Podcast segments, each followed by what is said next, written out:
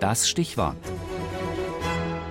Das Radiolexikon der alten Musik. Jeden Sonntag im Tafelkonfekt. Oratorium, das abendfüllendes Werk für Soli, Chor und Orchester, für die Kirche oder den Konzertsaal.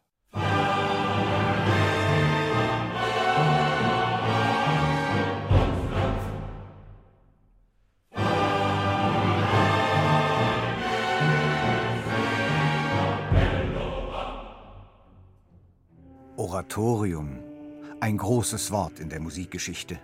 Es steht für eine Gattung, so langlebig und vital wie Oper und Konzert, Suite, Sonate und Sinfonie. Ihre Anfänge gehen zurück in die Zeit um 1600.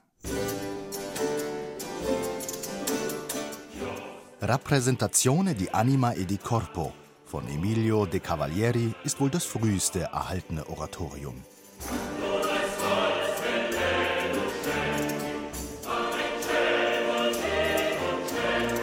Oratorium. Das lateinische Wort bedeutet Betsaal, ein Ort, wo man von alters her Bibellesungen und andächtige Reflexionen abhielt. Für die musikalische Gattung Oratorium sind bei aller Vielfalt der Ausprägungen folgende Elemente prinzipiell. Der Erzähler, Historicus oder Testu genannt, der das Geschehen rezitativisch erläutert. Und Gott schuf den Menschen nach seinem Ebenbild. Die Soliloquenten, die Solisten und die Turbae, die Chöre, die das Geschehen in Arien und Ensembles oder in Chorsätzen kommentieren oder darüber reflektieren. Die Nacht, die verschwand, der folgenden Nacht, die Nacht, die verschwand, der folgenden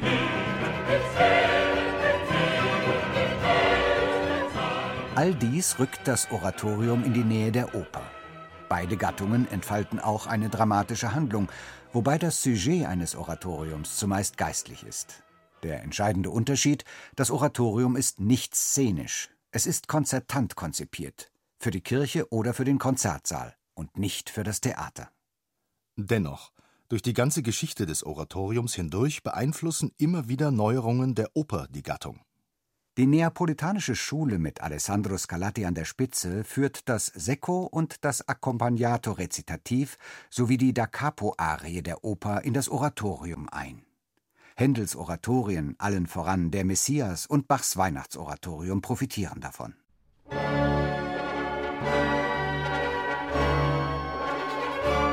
Joseph Haydns Erfolgsoratorien Die Schöpfung und die Jahreszeiten weisen den Weg ins 19. Jahrhundert.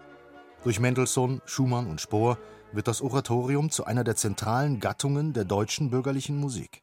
Und auch bei den europäischen Nachbarn bleibt es beliebt.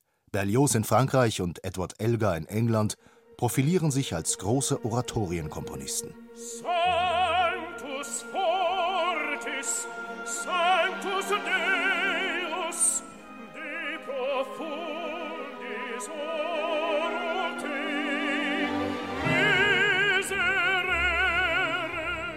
Im 20. und 21. Jahrhundert gibt es keine generelle inhaltliche oder formale Richtung des Oratoriums. Alles ist nun erlaubt und die Unterschiede zwischen den Gattungen verschwimmen. Leonard Bernsteins Kaddisch-Symphonie beispielsweise ist de facto ein Oratorium, bei dem der Erzähler allerdings kein Sänger, sondern ein Sprecher ist.